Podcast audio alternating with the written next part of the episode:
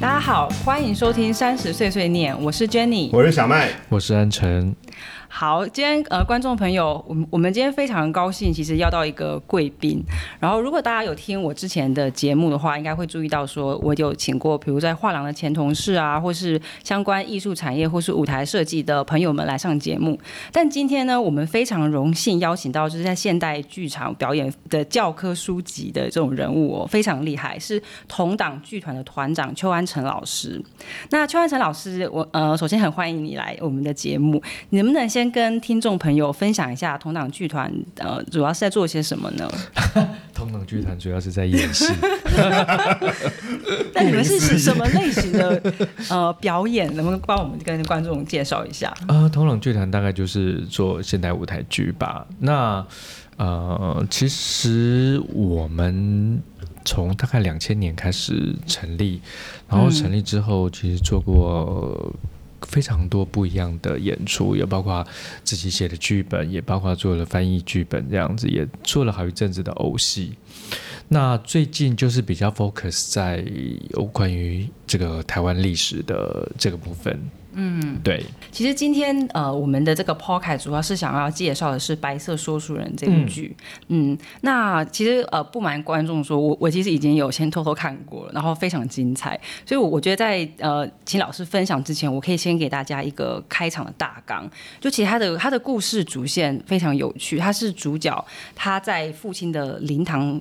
的这样的场景当中醒过来，但他似乎好像又掉到一个梦境里面，因为里面有很多在虚实结合这样的一个片段，他会回想起他在孩童时期父亲带他去看布袋戏的一些回忆。然后其实很有趣的，哦是因为呃这部戏它其实的背景是放在台湾戒严时期，就是我们呃大家知道的白色恐怖，是就这样的时空背景之下的一个父子，然后去解开他背后的一些谜团。就其实这个家庭看似很平静的家庭背后。有很多不为人知的秘密。那很有趣的点是因为这个部戏里面有穿插一些呃用布袋戏去表演出的人物，包含像廖天丁啊、孙悟空。待会老师会细部去介绍。那其实整整个剧我看完，我其实非常感动。虽然它表现的手法，就一开始你看会觉得，哎，是一个历史剧吗？你会有很多疑问，或是甚至说，哎，它会不会很沉重？但其实，呃，反过来说，它给我很多的惊喜。所以我其实想请就邱老师先跟我们分享，就《白色说书人》这个创作的灵感来源是什么呀？哦，灵感来源哦，其实当初最早只是想说，我们要做一个独角戏。嗯，那。大概在十几年前吧，我演过一个呃百老汇的剧本，叫《我的妻子就是我》。然后这个剧本是一个蛮大的挑战。怎么样大挑战呢？就是我一个人要在舞台上演出四十个角色。哇，天哪！然后是两个小时，嗯，就只有我在舞台上，嗯，然后四十个角色，所以我必须要不断的变换。变换角色，然后我台词要变得很熟，这样我才有办法不断的在一秒钟之内就变一个角色。所以我记得那个剧本，我大概背了半年吧。嗯哇，对，老师在这种角色转换的时候，你情绪跟技术上面会有什么困难吗？就是一定要滚瓜烂熟哇！对，台词一定要背的滚瓜烂熟，你不能想，你一想就是会吐词这样子。哇，这部《白色说书人》也是老师用一人分饰七角的方式来呈现的。那另外一个很特别的是说，呃，就觉得你刚刚提到的这部。呃，这部戏它的背景在白色恐怖。那老师为什么特别喜欢探讨这个台湾历史，尤其是这个一九五零年代的那段时间哦，我们再把它拉回去讲，就是为什么会有这出戏？就是我那时候做了一个，呃，就是做了我的妻子就是我这个独角戏之后呢，那有一有一次我在演另外一个剧团的戏，然后就碰到我们的这个编剧詹杰，嗯，是。詹爷他也是个电视编剧，他最近最近这几年写过呃《天黑请闭眼》呐，或是卢卢广仲演的有一部有一部连续有一部连续剧叫什么名字？突然忘了。呃，小麦知道吗？反正卢广仲演的，对，听起来很有名。呃，然后他就是他也基本上是个电视编剧。然后我在做另外一个舞台剧的时候碰到他，然后他说：“哎，安仔，你很久没有演这个呃独角戏了。”嗯你还要不要再做一个独角戏？我帮你写剧本这样子，我就说哦，好啊。那我现在在学布袋戏，我们可不可以把这个布袋戏放进去这样子？所以他就说好。哎，那当时在想剧本的时候，是一开始就想做白色说书人吗？还是你你们其实是有讨论过其他的主题？没有，一开始我跟他说，呃，我的 idea 是，呃，因为那时候我在学布袋戏，我就说我想要用布袋戏演莎士比亚的马克白，哇，这个反差感很大。然后，嗯，然后我要帮跟那个日本净琉璃一样，我要在旁边配音，配所有的角色。好，然后他就说：“安晨，算了，这个 idea 太烂了。”对，他说这个 idea 太不好了。他他最近在看一个纪录片，就是吴乐天那个纪录片，应该叫做《就是那种声音》，我不知道有没有记错。嗯，那这个在 YouTube 上，我记得还是可以看得到。那基本上呢，也许很多听众不太知道吴乐天是谁了。哦，你们知道吗？我好像不知道，你不知道，我不知道，你很年轻。嗯，对。那吴乐天，我先简单的讲一下，就是呃，廖天丁会很有名，基本上就是吴乐天他在地下电台的时候，把他讲的天花乱坠，讲的非常厉害，就武功盖世这样子，所以很多台湾的老一辈大概都知道他。然后廖天丁基本上是个义贼嘛，就抗日的义贼。可是可是这个吴乐天他在这个。地下电台，他事实上都是在骂骂这个国民政府，把故事寄托在里头。对，但是他不直接骂，他就是借这个廖天丁的故事在骂国民政府。是，但他是因为那时候都是在戒严时期嘛，所以就是地下电台嘛，然后他就是边卖边边讲廖天丁的故事，因为因为要讲很多年，所以基本上这个廖天丁都被他讲的无所不能，这样子就是天花乱坠。然后他就是边讲廖天丁的故事。据詹姐讲，就是边卖壮阳药，我是不知道是真的还是假的，所以听说他卖了很赚了很多钱，这样。哦，了解。对，可是后来呢，他就是因为这是经营地下电台，哈，啊，不是经营地下地下电台，就是他在地下电台讲讲这些廖天丁的故，好，然后他就被。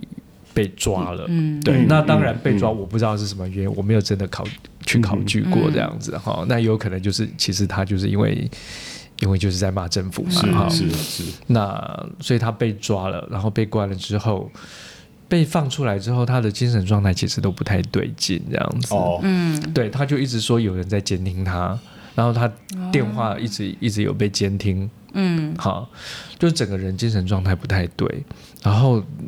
那时候，呃，做广播电台那些赚的钱，听说很多钱，嗯，好像也都没了，不知道跑去哪边了。嗯，然后他一直说，呃，他会写诗，好，他会写诗，他也得过什么莫斯科的诗人，莫斯科。俄国的这个莫斯科的什么诗人奖啊之类的，然后导演就问他说：“那你有没有那个奖杯啊、奖状啊之类的给我们看一下？”那他又说：“呃，我不知道放到哪边去了。”所以我们也不知道他到底有没有，就神志有点错乱了。对，神志有点错乱的这样子。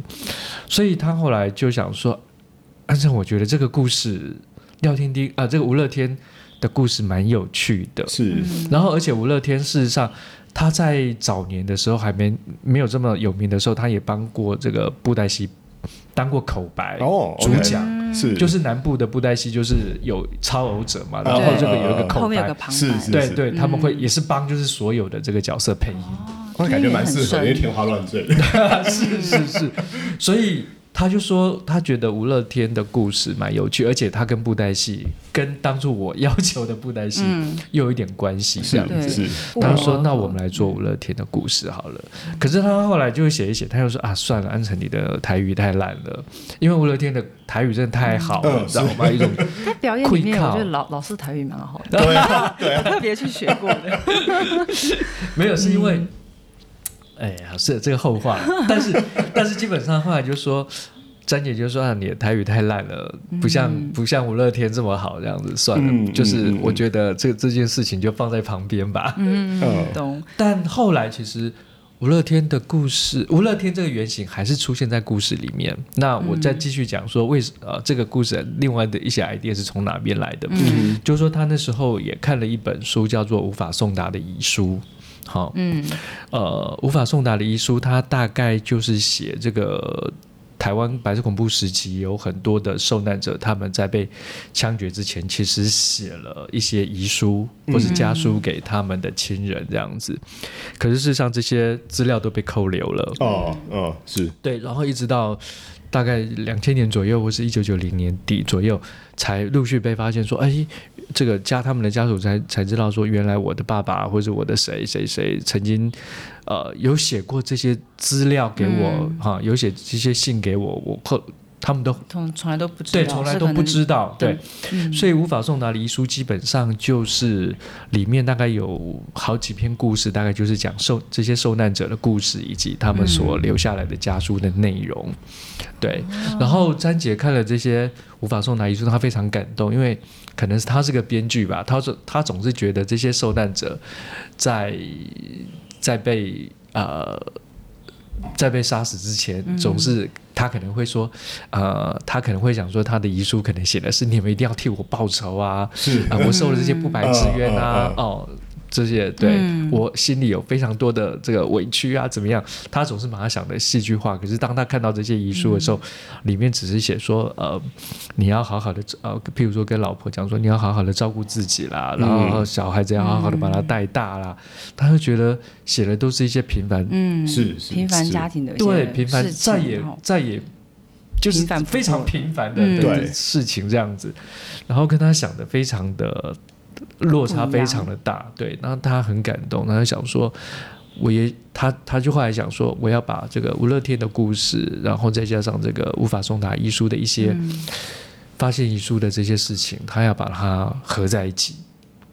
然后第三个 idea 其实是从一部电影叫《大智若愚》出来的。嗯如果啊、各位听众可能可以 Google 一下《大智若愚》，嗯那基本上也就是一个爸爸，然后他在跟呃他的儿子讲一些天花乱坠的故事，这样子。有就是说啊，有一个人长得非常高，或是有一个人出奇的胖，或是有一个人他嘴巴很大之类的。嗯然后后来这个小孩子听这个孩小孩子听得天花乱坠，后来他们以为说这个都是童话，或是这是马戏团里面才会出现的人物。后来他才知道说，哦，原来这这些人物都有一些原型在那边。嗯嗯哈、所以他后来就把这三个三个元素结合成这个白色说书人。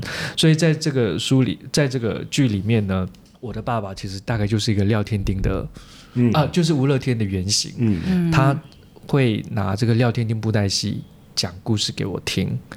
然后后来我才知道，哦，原来这每一个角色都有一些原型在那边。是是对听起来这部戏非常丰富，对因为它每个对角色故事线其实是来自不同老师的灵感，或者身边的一些创创作的作品去延伸出来的。对。嗯我后来嗯嗯我刚刚火速 Google 了一下，那个詹杰跟卢广仲这个合作的这个作品叫做《花甲啊，花甲男孩他转大人大人，，对对对，对。也是从这种就日常生活的这种呃一些碎片，然后去呃铺成跟呃包装成一个故事这样子。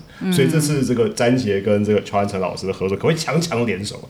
对，哎，那这部作品其实有另外一个点让我印象也很深刻，就是它其实加入了布袋戏的元素。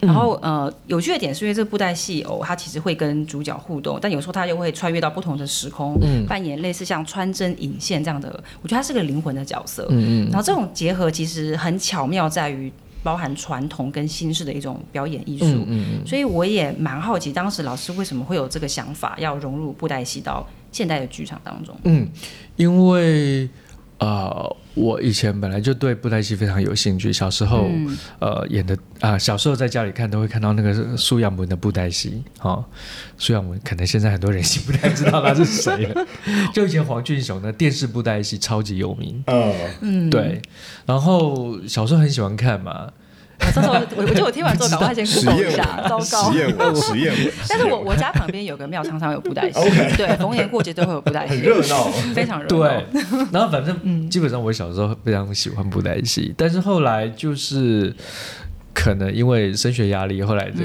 嗯喜欢布袋戏这件事情大概就没了。然后后来开始做剧场之后，呃，就是。有一次，我就去演这个另外一个偶偶戏团叫无独有偶的戏，然后就开始接触西西洋的戏戏偶。然后因为接触西洋戏偶之后，我们要制作戏偶啊，要帮这些西洋的戏偶制作服装啊。然后我甚至有一出戏，就是用西洋的戏偶，我找了一个美国的制偶师跟导演来合作卡夫卡的故事，哦把卡夫卡的故事用戏偶的方式，变形记嘛，哎，包括兔鹰，我记得好几个秃鹰，嗯还有一个就是有一个老人，他要进入一扇门，然后有个守卫跟他说啊，这扇门你不能进去之类的。嗯好了，我也忘记 OK，没关系。对，然后呃，就是演了这个西洋的嗯这个、用用偶西洋的偶来演出之后，我总是觉得说，嗯，这些西洋的偶好像对我来讲少了一些什么东西，少了一些味道。嗯，好，然后我后来就记得有一次。我在台北偶戏馆看到陈其煌老师，他们有在招生，就是要找人去学这个布袋戏、操作布袋戏，还有包括制作布袋戏的服装、帽子，还有制作布袋戏的这个武器啊、道具，一点点点。嗯我想说啊，我要去学学看这样子。那结果我就去开，我就开始去学了。然后学了之后，嗯，那时候大概是二零一五年、一六年嘛。那白色说书人的首演在二零一七年，嗯，对。然后，所以我学了之后，我就开始想说，我要怎么样把布袋戏用到现代剧场里面去？因为那时候其实很少人会把布袋戏用到剧场。我其实那时候也不知道为什么，但很少很少布人会袋戏好像这样做。以前是比较传统的一种表演艺术，对所以对年轻人蛮多也是不是都不大了解布袋戏？对对对，嗯而且那个就是尺寸，就是、哦，太小，那个对偶比较偶也蛮小的对对对在在舞台上看得到。对对，就是人、嗯真人跟偶的尺寸差蛮多，所以我觉得大概很难很难被用到现在剧场吧。但我那时候就想说。也许可以来做做看，所以我那时候就跟嗯詹姐提出这样的要求，我就说，但是我那时候其实也也没有想说我是要真人跟偶合演啊，哦对不对？哦，你我在想是不是只有偶演？对我只是想说哦偶演、哦偶演这个马克白，哦我只是在帮他旁边配音这样。所以我可以理解这部《白色说书人》其实是非常突破性的一种表演形式。，对，那时候其实应该是第一个这样做的，而且嗯，那时候布袋戏也基本上都是彩彩楼嘛，我们叫做那个他们的舞台叫做彩楼。可是我们大概也是第一个，就是说在布的呃，就是这个布袋戏在不同的家具上面穿梭，他把他把这个家具当做舞台，嗯就是这样子演出。他会跳到冰箱对上、对，沙发跳在上，鱼缸上面，对对会跑来跑对去。对，然后但是这些东西其实也都是花了很多时间想出来的，因为嗯这整个故事其实就是一个发生的地点，其实就是灵堂，嗯哦，就是我的我的这个角色叫王文斌，就是发生在我家。那为什么会有这些灵堂？为什么会有这些家具？其实这些都是纸扎，因为这个、嗯我的这个王文斌，他事实上是个亚扛棒的，亚扛棒就是他在街头上会拿着这个什么。哦房屋广告，房屋对广告，对对对对，他会拿着房屋会广看到告，就是站在路边这样子，哦所以基本上他是个亚亚扛棒的人，嗯他没有那么多的钱。然后，但是台湾有一种习俗，就是你做纸扎，你可以烧给这个过世的人，是嗯所以他们可以有比较好的生活，使用这些 对对洋房啊、对对汽车啦、iPad 啊。对，前一阵子我看到有人烧 iPhone，然后还有人问老板说：“哎那个我阿公不会用 iPhone，反正 Steve Jobs 在上面，那个可以讨论。对，所以我们那时候就想说，那舞那时候其实想说，哎，那舞台上要什么东西？那后来就想说，那既然他里面有讲说，哎，这个主角他会做了一些纸扎的东西，那所以我们后来就想说，那舞台上就是有一些舞台上所有的家具基本上都是纸扎，是，嗯啊，但是现在是。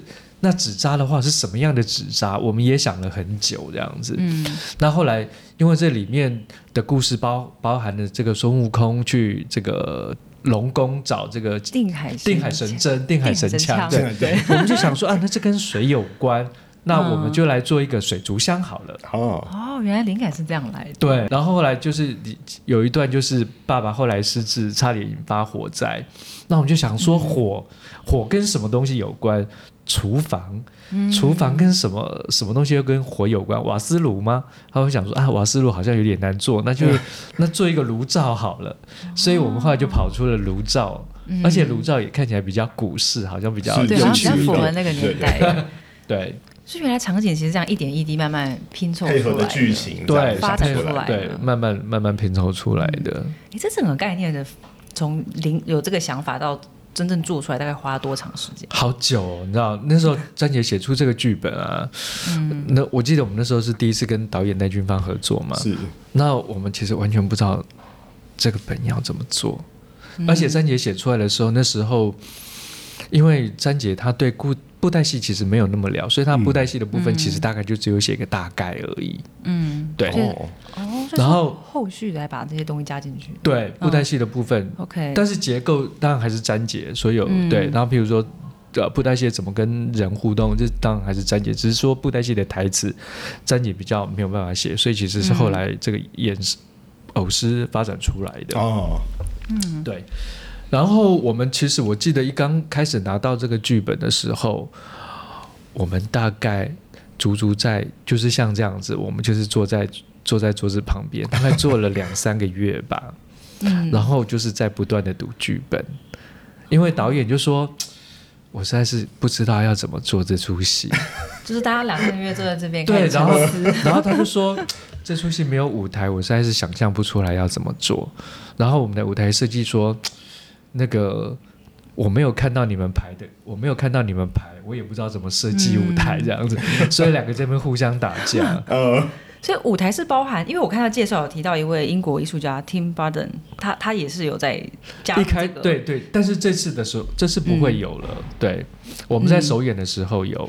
哦，对，因为首演的时候，我那时候只是想说，我要把这出戏，就是那时候我要做马克白嘛，嗯然后就想说那个舞台我要用很多光影啊什么之类的、嗯来表现人的哦内心的黑暗，懂 所以我就找了张巴特来。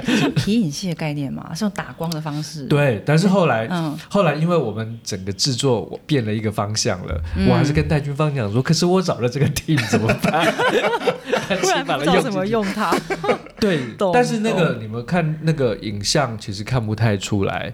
嗯呃，就是我们有一段就是在这个呃是这个受刑的时候，哦就是他的舞台上会投哦，出来那我有印象个。那那个地方，是是他没有演出来，他是用影子在墙上。呃呃，但是他他正式演出的时候，其实他就是挂在舞台旁边，他看起来有点像是那个吊衣架的东西，嗯看起来就是吊衣架的一部分。可是那时候观众没有想到，光一打，居然变成出变变出这个有人在被被折磨、嗯被狱卒折磨的样子。哇，然后那时候观众整个都大惊。吓到，对嗯那这次我们可能就是用别种方式来处理这些东西。嗯，对，所以听起来除了非常创新的这种舞台的设计之外，其实我还是想回到布袋戏这个呃主线哦。就当时你们在跟布袋戏超偶师合作，嗯有没有遇到什么火花的碰撞？因为我我也很好奇，就像你讲，其实布袋戏的传统艺术，可能他们也没有做过现代剧场，对他们的表演方式完全不同，所以一定有很多有趣的故事。对啊，那时候我觉得真的很难哈。我后来才知道说为什么这个现代剧场很少有布袋戏，因为嗯，布袋戏老师他们通常是不用背台词的，嗯，哦，他们是他们叫他是随性即兴演出吗？对他们叫活戏，也、嗯但是也不是说完全不用背。譬如说，呃，他武松打虎好了，他可能嗯。大概知道说每一、每一段的故事是要讲什么。嗯。譬如说这一段就是武松下山，然后下面那一段是武松碰碰到潘金莲是，然后下一段是武松开始打打老虎，嗯，嗯但是他可能知道故事的他知道大概故事怎么推进就，对对，他知道故事怎么推推进，然后他会依照观众的反应来增加这个，或是缩短。对。嗯，所以听起来布袋戏是一个很需要跟观众互动的表演。对对，所以是。他他武松打虎可以打五分钟，可以打十分钟。然后当然这个也跟音乐有关，嗯。好、但是他在他在这个现代剧场里面，他就要背台词了，嗯嗯嗯，他完全要背台词。嗯。因为他必须要跟我互动，而且在剧场里面，如果观众有去看戏的话，你们不要以为所有的演员从 A 点走到 B 点，那都是即兴出来，那完全不是即兴出来的，是那都是排戏排出来的。什么点要走到哪里，要转弯或者要做什么？对哪一句 台词要干嘛？哇，那应该对当时布布袋戏老师是很大的考验。对，对他们来讲其实很难。比如说有一次，这个吴荣昌把这个马这个马桶的那个枪拿起来之后，他就说，嗯他就说看我的呃这个看我的定海神枪，是，好，嗯，然后他就然后他就说，哎，不是接下来应该有一个蹦吗？然后他就说，然后我们的这个音效音效设计说，那你要你要说蹦，他才会蹦这样子。哦，对对对，他就忘记对，就是要 cue 他的点这样子，他没有 cue。然后就是他们也常常大部分就是布袋戏老师就是在彩楼后面嘛，哈，嗯那彩楼就是个平面的嘛，所以基本上他们也不用走来走去。嗯哦他们但在里面他其实一直走。对，对可是，在里面他们其实有很多的走位。嗯，我另外也注意到很有趣，是因为在传统布袋戏，人其实就在舞台背后，他不会出现。对但其实，在白色说书人，就是那两位老师，他其实人会出现在舞台上。对，对所以他为了让那个布偶要瞬间移动，会有一个抛接的动作对，。哎你的抛接好准哦，好像丢球一样，还能够接住另外。们常常贴不准，好吧？我看到我心里都捏一把冷汗，说那个偶若掉地板怎么办？有啊，而且我们我们在我们二零一七年在实验剧场演出的时候，演到最后，安姑的头从舞台上掉下来，第一排观众有看到，立马喷出来，喷笑出来了。哎听起来每每一次的演出都是个惊喜，没有个是一样的演出。对对，很刺激。对，然后有一次那个王婆的楼梯还掉了，你知道吗？她要下去的时候，哦我们小楼梯掉了。又飞了飞啊！但我觉得这些布袋老布袋戏老师都很厉害，就是嗯，他们的即兴功力都很强。是所以对他们反应都很快，然后 所以他们就说：“哎、呃我忘记他讲什么，但是他讲了一句话之后，观众立马大笑，这对，样圆的回来对，就圆得过去了。所以，呃所以我觉得这是蛮有趣的。然后，其实这些布袋戏老师还有一点就是说，譬如说，当初我们在想说，既然是这个请布袋戏到现代剧场里面，我就想说，那就使用现代音乐好了。然后对，然后因为我在想说，那个霹雳布袋戏不都也是现代音乐吗？对，对对不对？对可是传统布袋戏不是，他们就是传统的北管嘛，锣鼓点嘛。嗯，他们讲一句就是，嗯，我是聊天定，就是要个叮之类的，嗯就是要一个转折，是头要是是转一下，就是这样子才能显示出那个布袋戏的这个节奏。对对对，嗯，但是还有譬如说打斗也是，譬如说武松跟老虎打斗。他们就觉得，如果是用现代音乐的话，根本就没有那个不不够刺激嘛，或者那个那个动作感不强对，因为是因为布袋戏有一句话叫“三分前场，七分后场”。嗯，对，就是意意思是指他就是其实三分前场，譬如说他打两个人打斗，事实上他都是打虚的，嗯你知道？那他只是打打一个分。打一个样子，可是嗯真的那个氛围的营造，其实是要靠那个音乐。音乐是带出来的，对我，我如果这样讲，这个这个听众可能不了解，你可以想象你在打电动玩具的时候，啊，嗯。你把电动玩具的音效关掉，哦，哦，那就就差没有感觉欸完全没有感觉，对你还是有锵锵锵，对不对？呃，没，嗯。你还是有两个对。打你还是有动作，可是你就是没有那个 feel 了，嗯。然后你整个感觉完全不对了。是。是，我讲电动玩具肯定比较清楚，这样有，现在非常有画面感，我一听就懂。对，所以他们后来就觉得说安城这样子不行，他觉得这样打了实在是很没有 feel，少了一位。对，然后他们就说，我觉得我们还是要这个这个锣鼓点。嗯。然后我想锣鼓点，天啊，这个传统布袋戏的锣鼓点一次就是四五个老师哎、嗯，然后这些老师的钟点费都很贵，有点劳劳师动众，对，然后然后你知道传统布袋戏其实跟现代现代剧不一样，传统布袋戏因为他们基本上就是排老的戏、旧的戏嘛，或者他们、嗯呃他们没有花那么多时间，我们大概就花三三四个月排戏，而且说书人排半年，嗯。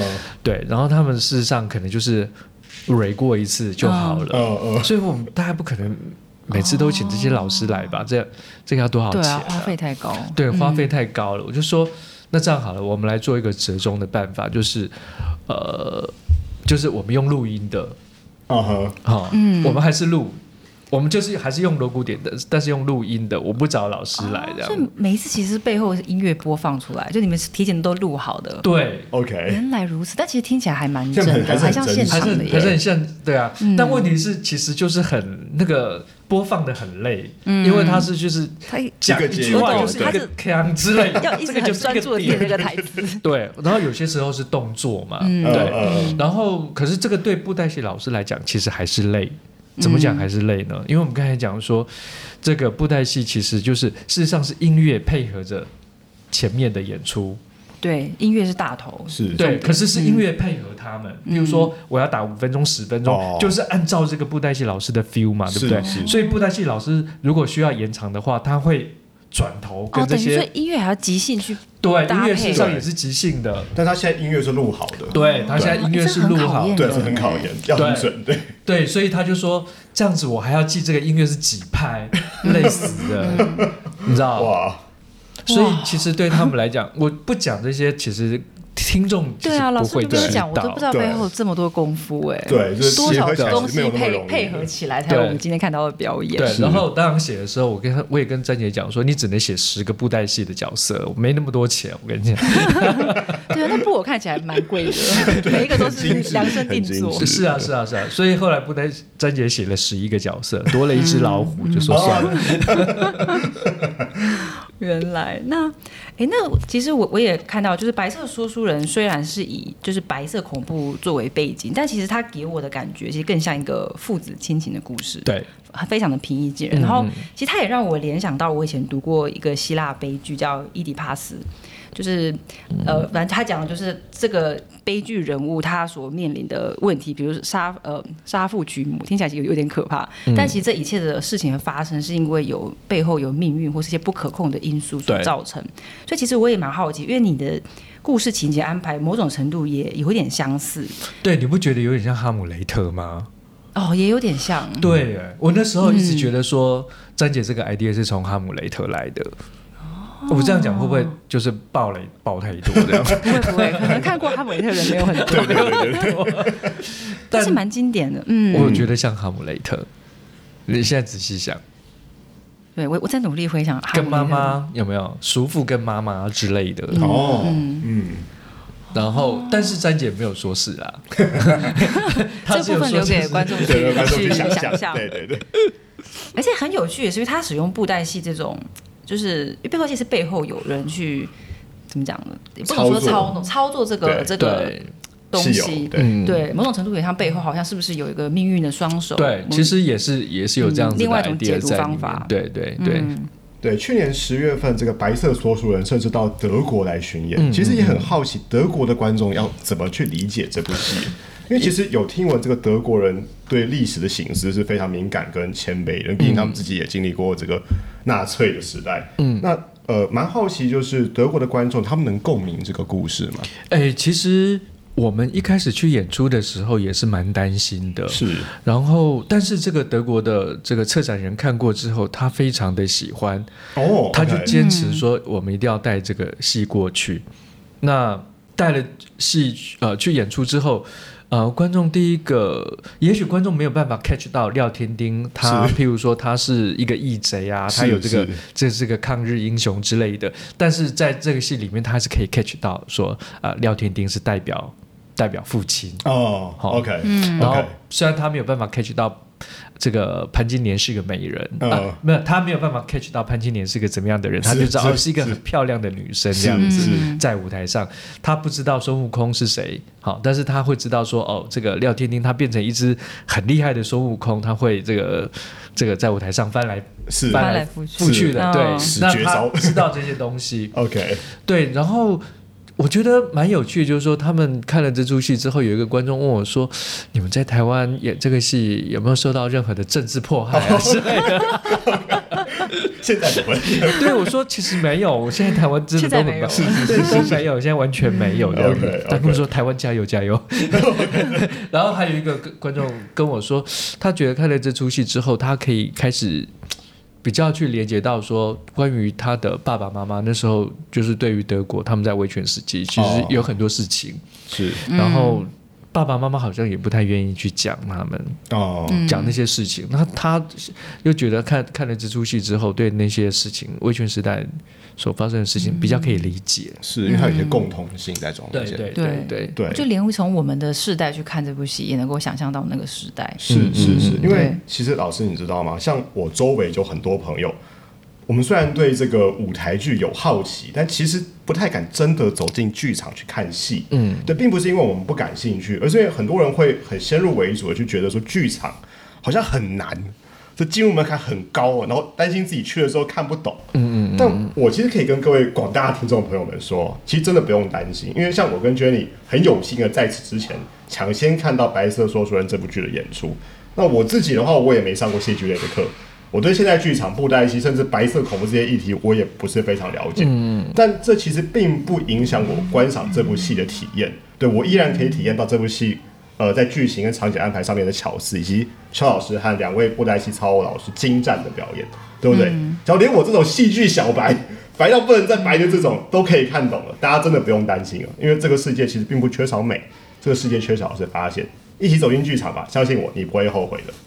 对，所以其实非常欢迎大家一起来剧场欣赏《白色说书人》这部作品。然后相信今天透过老师精彩的分享，这么多幕后花絮跟故事，还有点偷偷爆雷。但无论如何，现场看真的完全不一样。